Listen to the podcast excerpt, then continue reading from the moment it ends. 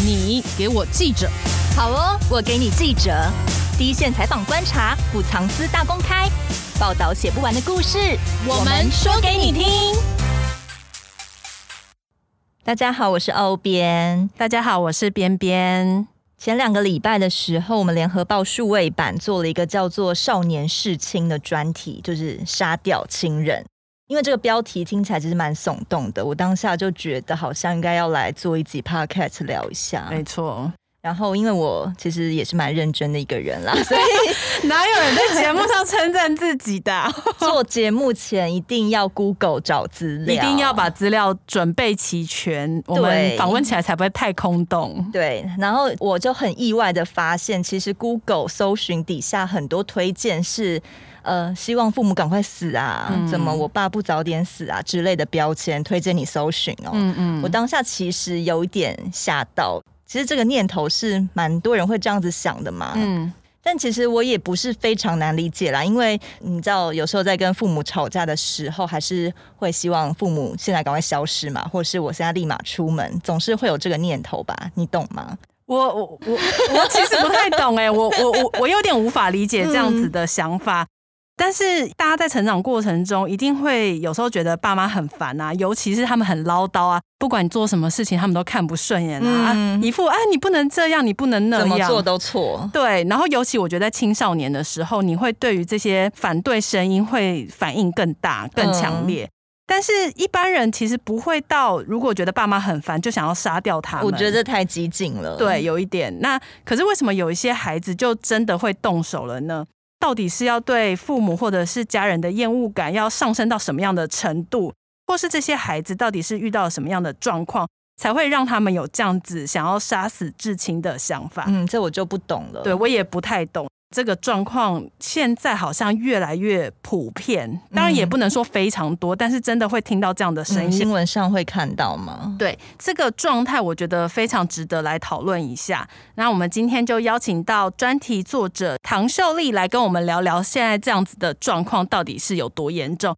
首先欢迎秀丽，Hello，大家好，我是秀丽，耶，秀丽又来了，我又来了。每次秀丽来都让我很期待，因为都会听到非常不一样的故事。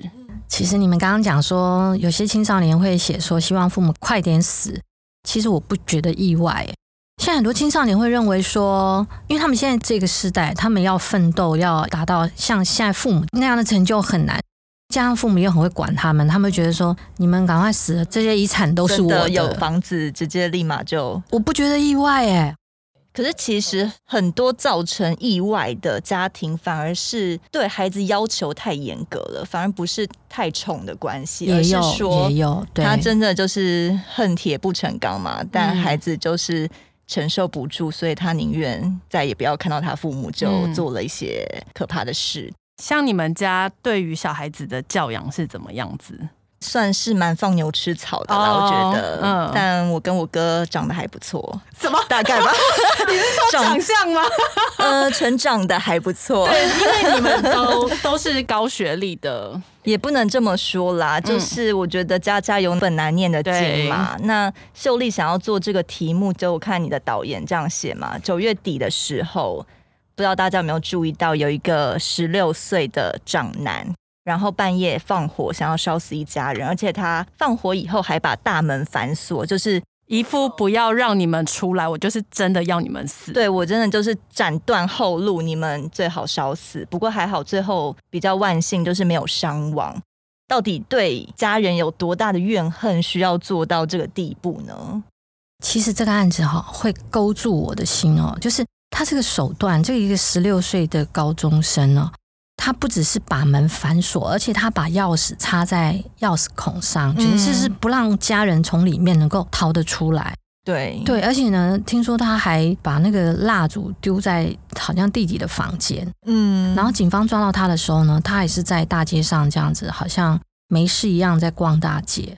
因为我自己在嘉义县的警察局少年队当职工当了好几年，嗯，那我们对青少年一直都有在关注他们的一些事情，那我就去爬梳了近二十几年来台湾的青少年的重大的事情案。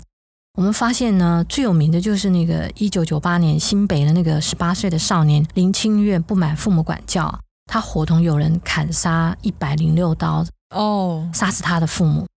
然后还有最早一九九二年，有一个新竹的十三岁的阳性少年，不满父母管教啊，然后还加上酸梅汤被他爸爸喝掉，竟然就砍杀了他的父亲。感觉一件非常小的事情，对对对对对对对。但是你去看哦，这些早期都只是用刀砍，你慢慢接近到后来，再看到的是二零一六年哦，呃，一个十六岁的少年呢，因为母亲不给他钱。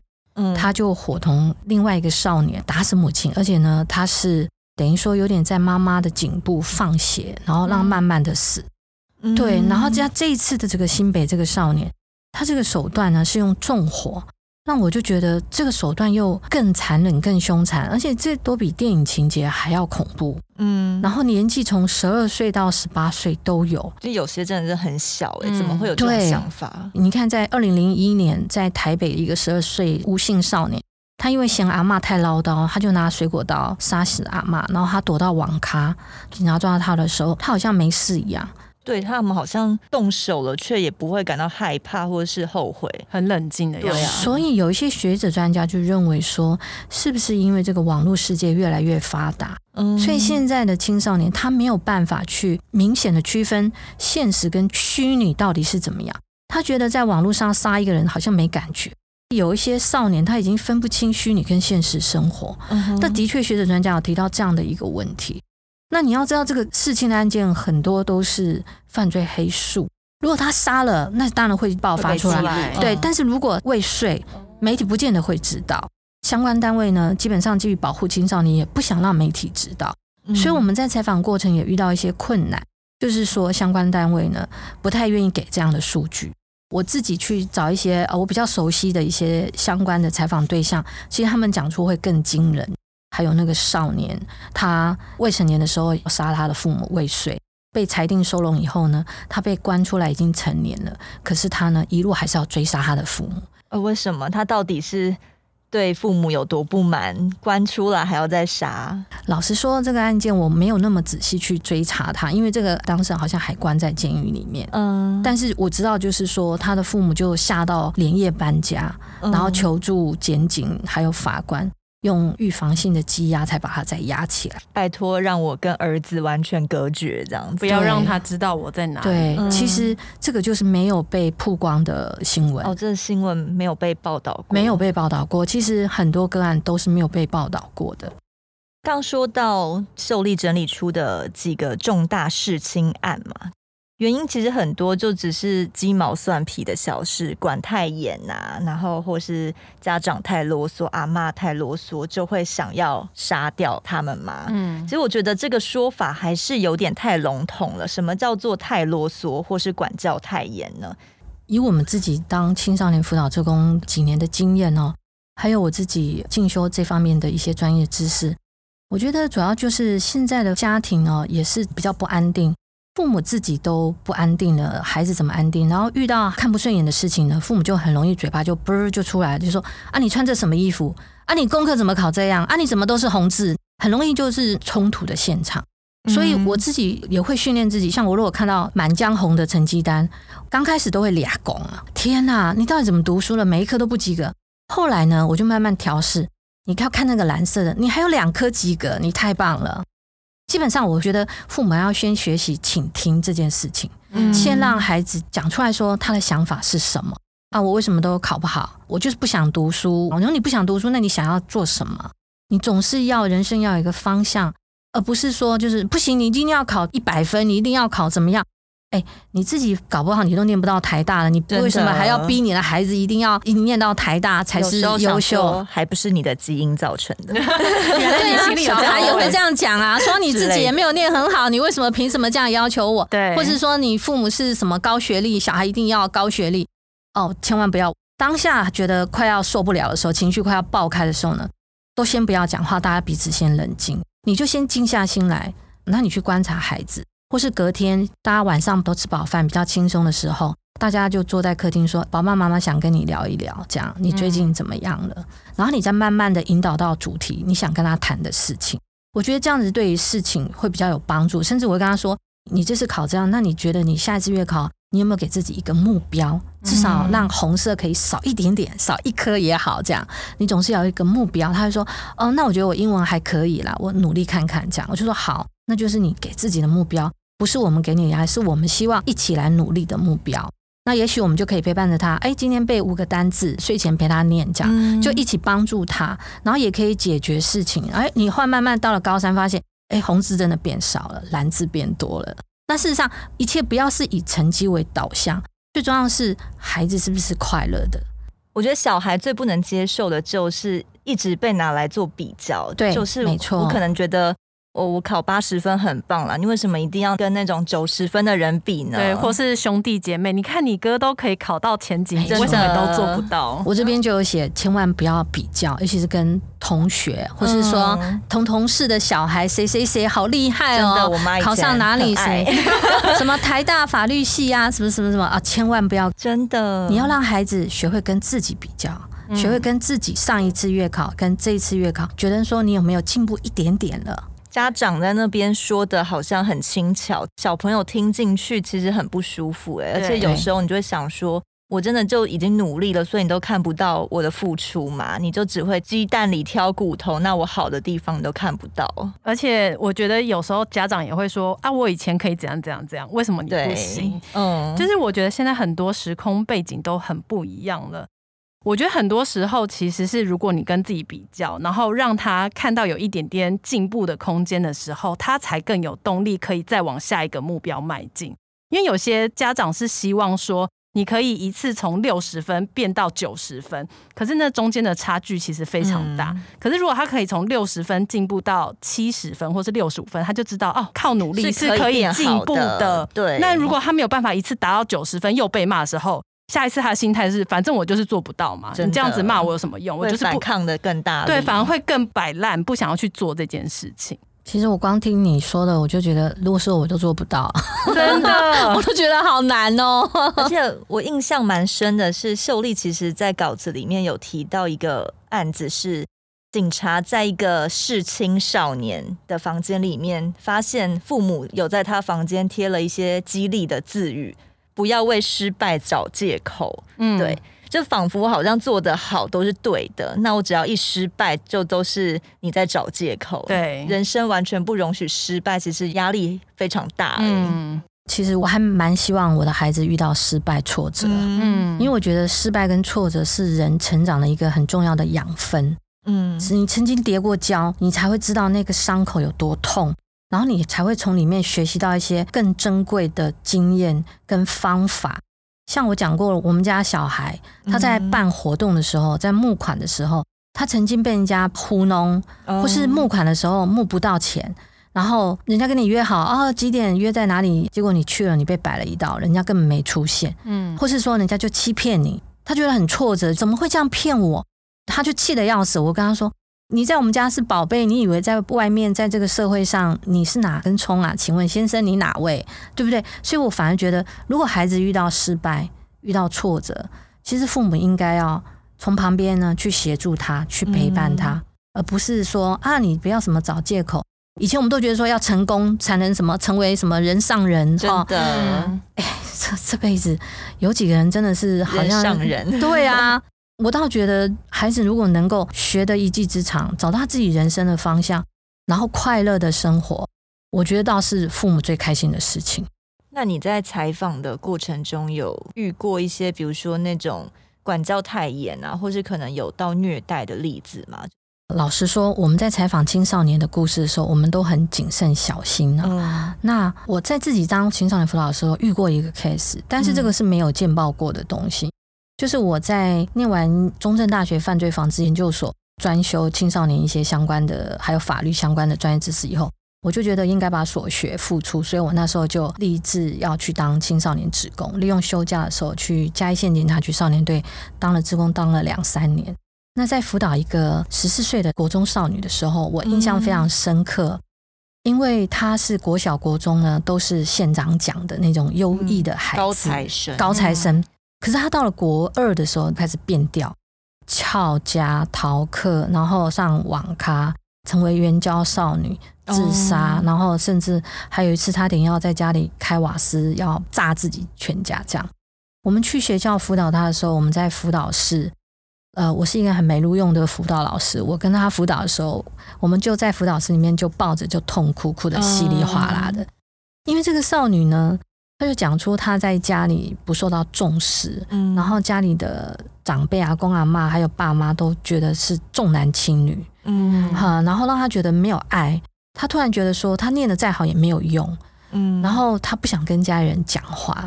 其实我们在做辅导的时候，不止辅导少女，就是这个个案，我们还辅导他的父母，嗯，所以后来我们又花时间去他的家里，跟他的妈妈辅导。他爸爸是开大货车的，也常常几天不在家。那因为他有个弟弟，所以他家里人都比较疼爱那个弟弟。嗯，那其实这个女生呢，她的表达能力什么都非常好。那我记得我那时候还辅导她，让她写作，然后投稿联合报，我们的家庭妇女版。其实她那时候还有用笔名见报过，她写出她的故事。然后我那时候问她妈妈说：“这个孩子到底怎么？”她妈妈说：“她也不知道她怎么啦。”我叫她说：“其实你的女儿很棒诶，她只是感受不到家里的爱。”然后我就把她女儿讲的一些事情讲给他妈妈听。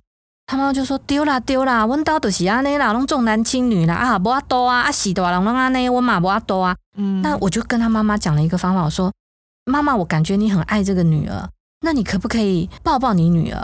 每天晚上呢，睡前呢，去房间陪陪女儿，聊聊天，这样就好了。”他就跟我说：“哦，要抱哦，哎呀，那家奇怪呢？你知道乡下人就觉得说还要抱很奇怪，对。可是事实上，拥抱。”抱你的孩子，抱你的家人，其实一件很重要的事情，你才让他感受到说，哦，妈妈是爱我的，爸爸是爱我的。嗯、这个妈妈有大概有听下我的话，那所以他真的回家呢，就开始会抱他的女儿，然后跟他讲话。这样、嗯、几个月后，我我在一个场子遇到他妈妈，他妈妈看到我就叫唐老师，唐老师，哦，做感谢你的老公啊，怎么了？他说，哦，我女儿听你的话，吼，去考那个护专呐，哈，啊，考掉啦，起码比做好书啦。然后有了一技之长，这样以后未来有自己人生的方向。其实这个孩子是很优秀的孩子，只是感受不到家庭的爱。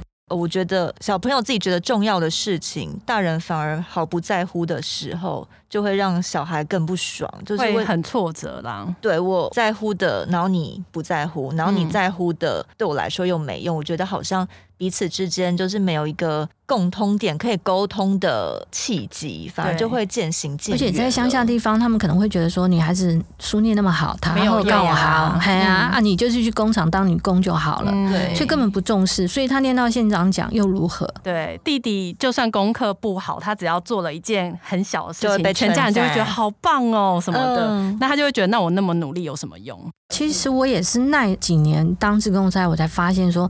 在乡下地方，重男轻女的严重性怎么会这么严重？现在是吗？嗯，现在我觉得应该也没有太大的改善吧。哦，孩子会出现偏差行为，绝对不是他个人的问题，是整个家庭的问题。家庭还有父母都要负责任。嗯，我觉得这个是父母也需要辅导，要学习。我是当了父母才学习当父母。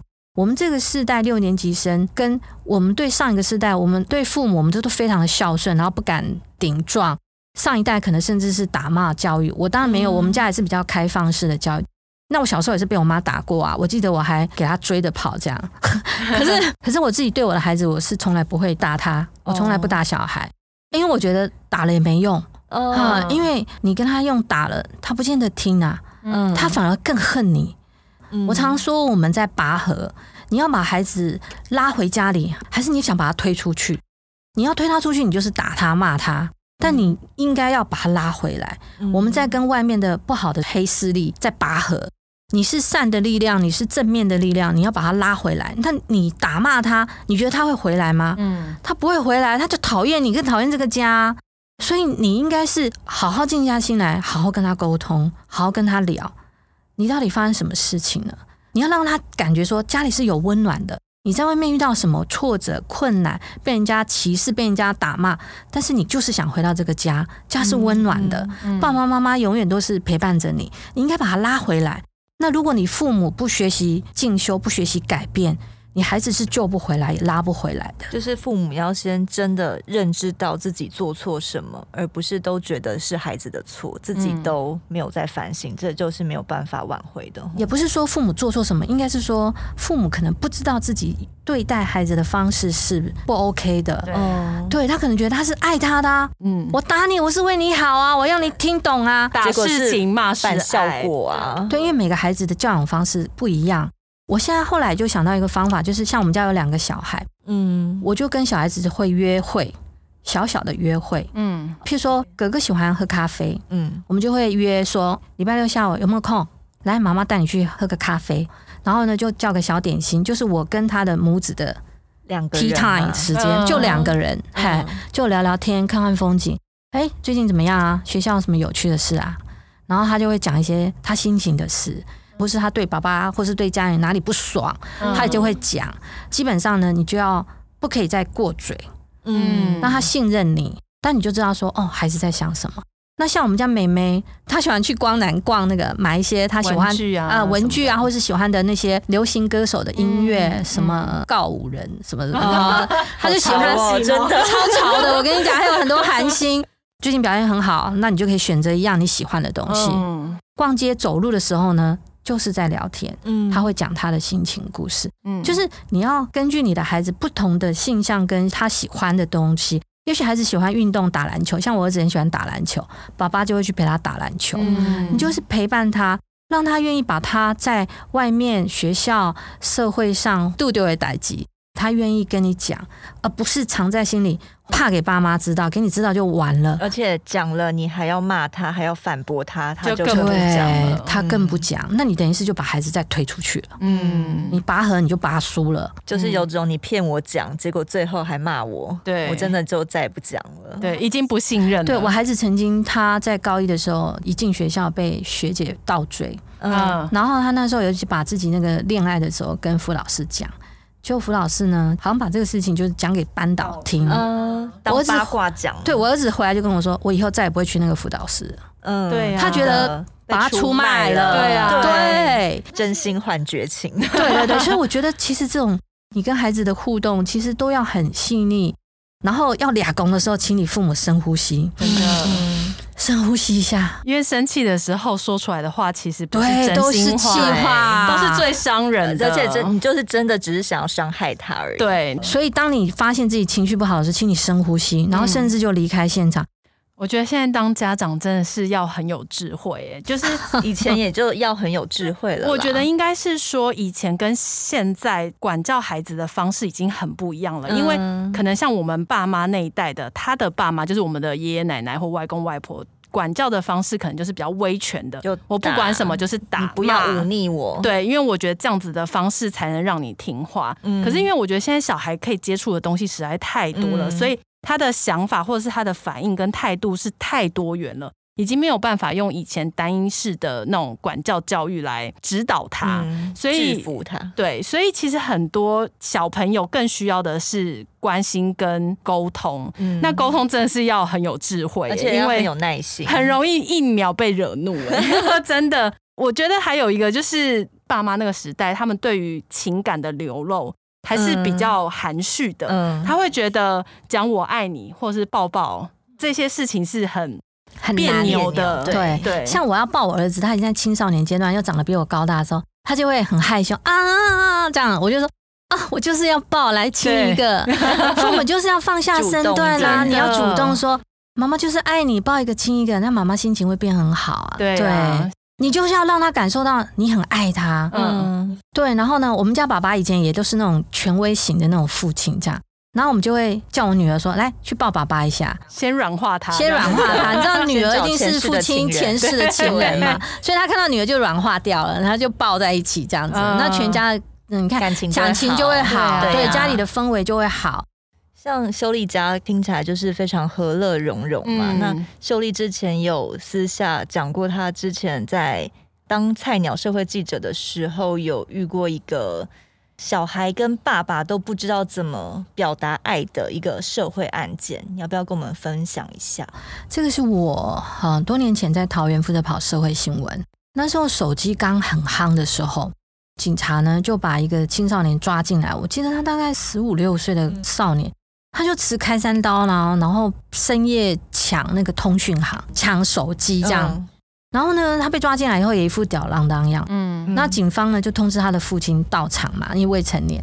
他父亲到场的时候呢，他自己父亲带的手机就是他儿子抢来的手机送他。嗯，然后他爸爸就当场甩了他儿子一个耳光，说：“这样怎样你抢来，我都不爱提啊。”那那个空气几乎就那一瞬间就凝结住了，这样到了很晚，因为我还在那边写稿嘛，他就被用手铐铐在那个旁边，他就突然冒出一句话说：“姐姐，请问我这个会被关多久？”这样，我现在想说：“哦，你现在才感受到说。”你这个抢夺案，你是强盗哎，因为你还持凶器哎、啊，然后你竟然做之前你没有想到后果吗？你就他完全没有想这么多，嗯，对，而且当下他的父亲的那种反应也让我很 shock，嗯，一般人的父母不是看到孩子被抓应该会心疼他，嗯，可是不是，那我也没有看到他的母亲来，对，所以我那时候就心里想。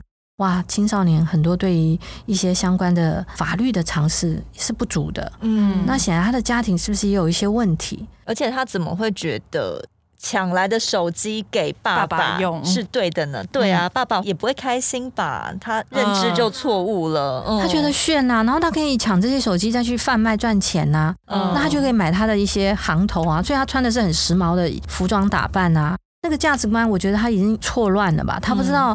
你的金钱观跟你的人生的价值观，你应该要去把它想清楚，哪一个才是最重要。可是我觉得他可能都 confuse 了，他搞不清楚，因为连父亲来也就是这样甩个耳光就走人，好像不关他的事。感觉儿子应该是对爸爸蛮有爱的，爱的，但是不知道怎么样。对啊，不然你也不会送他手机嘛。对对对。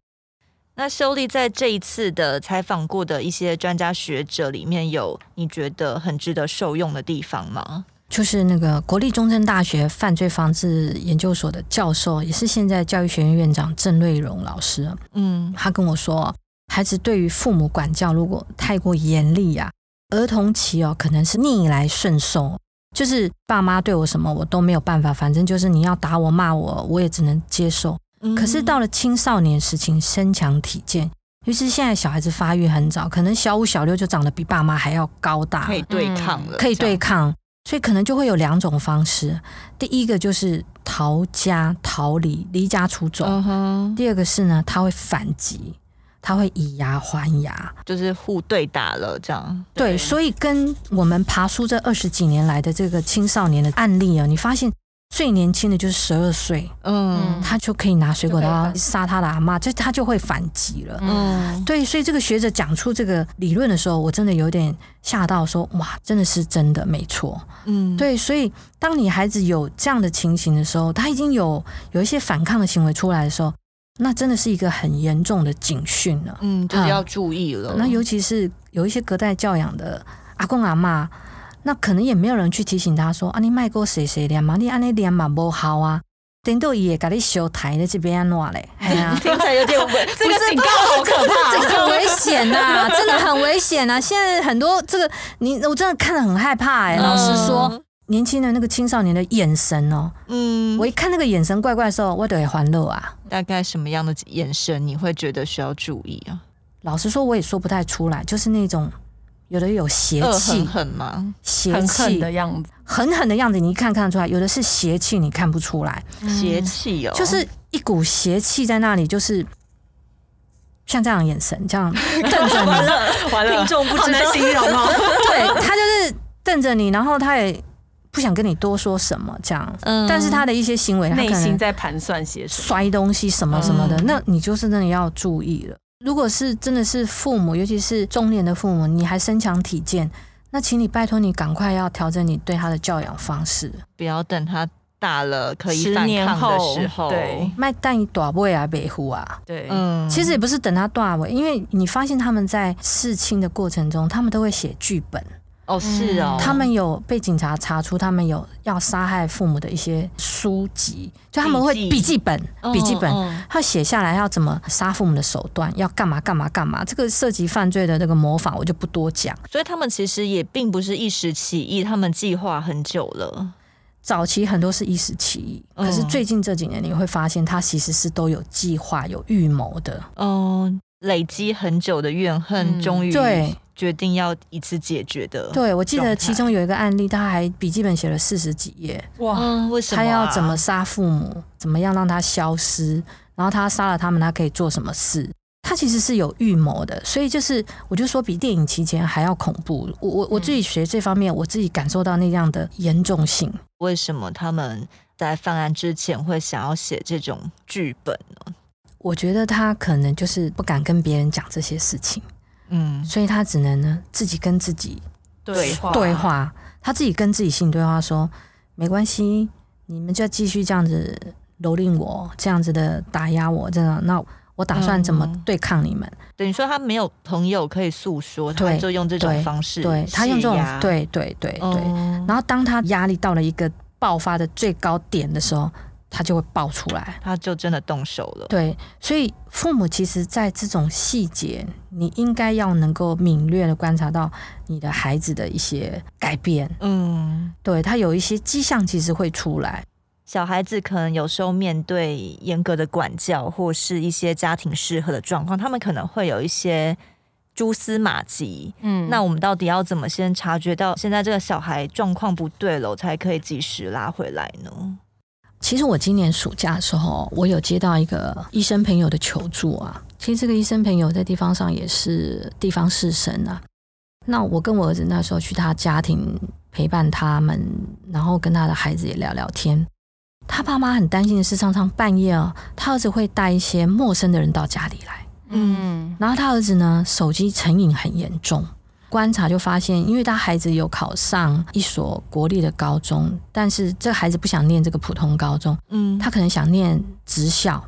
那可能这个父母呢，也希望孩子能够念这个名校，而不是去念那个职校。嗯，我发现这个孩子呢，他跟我们还有包括跟他的父母在聊天的时候呢，不太愿意讲出心里面的话，防备很重嘛，防卫心很重。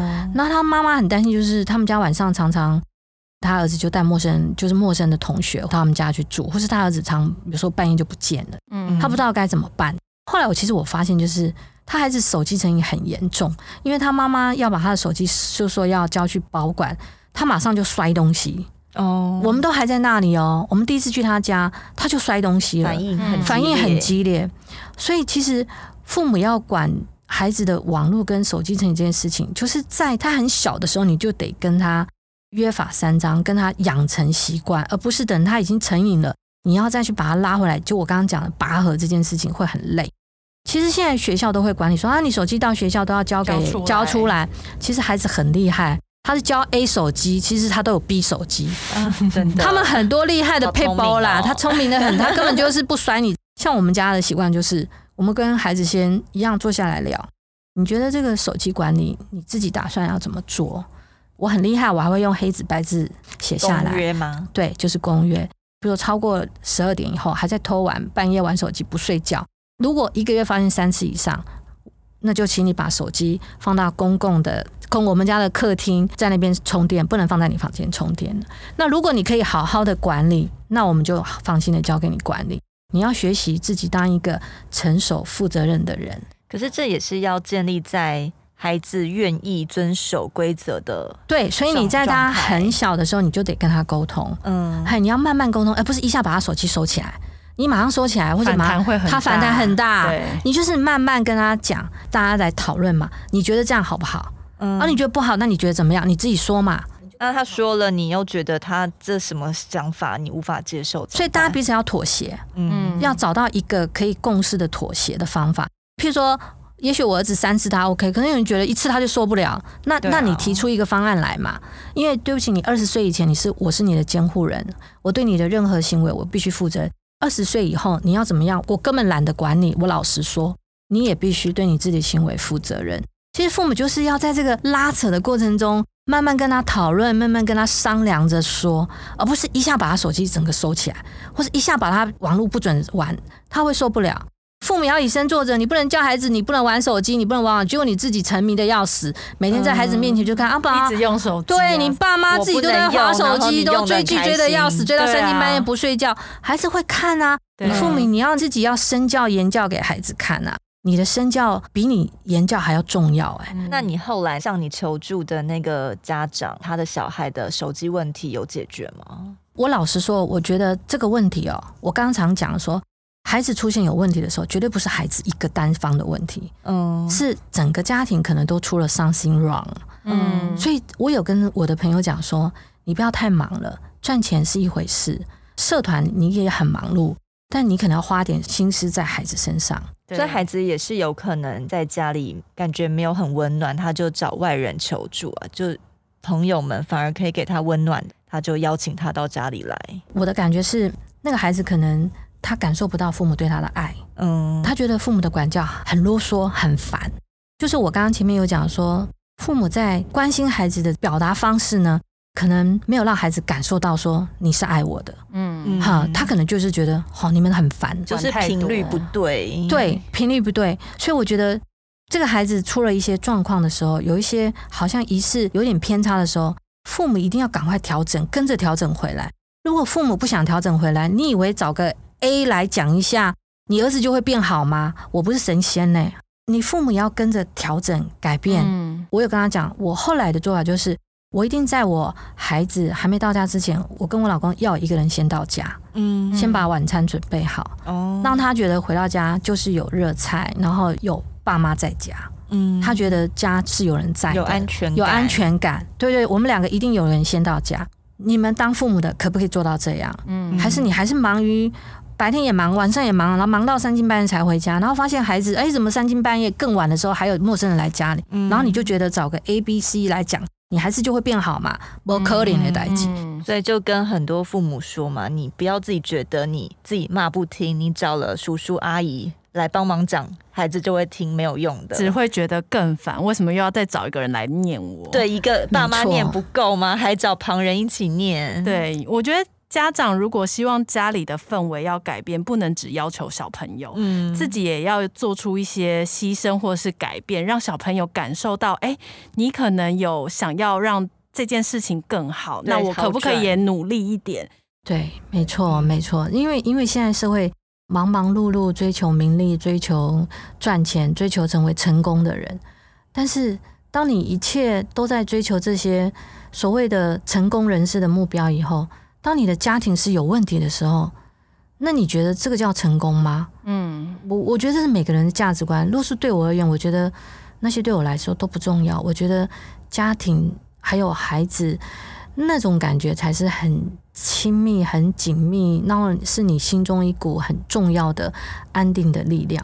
不管你在世界角落的哪一点，也许你现在在国外读书，也许你在很远的地方工作，但是那个关心彼此家人的那颗心，却是永远黏黏的黏联系在那里。所以，我觉得这个力量才是一个家庭安定的力量，也是整个社会国家一个很重要的安定的力量。嗯，真的。嗯就如果家庭安全了，其实有一些社会的纷争也会跟着减少，少，一定会减少。嗯、对，那很多父母其实很需要再多学习，再多学习跟孩子沟通的技巧。嗯、其实我到现在也不断学习啊，最近也在学佛，你知道吗？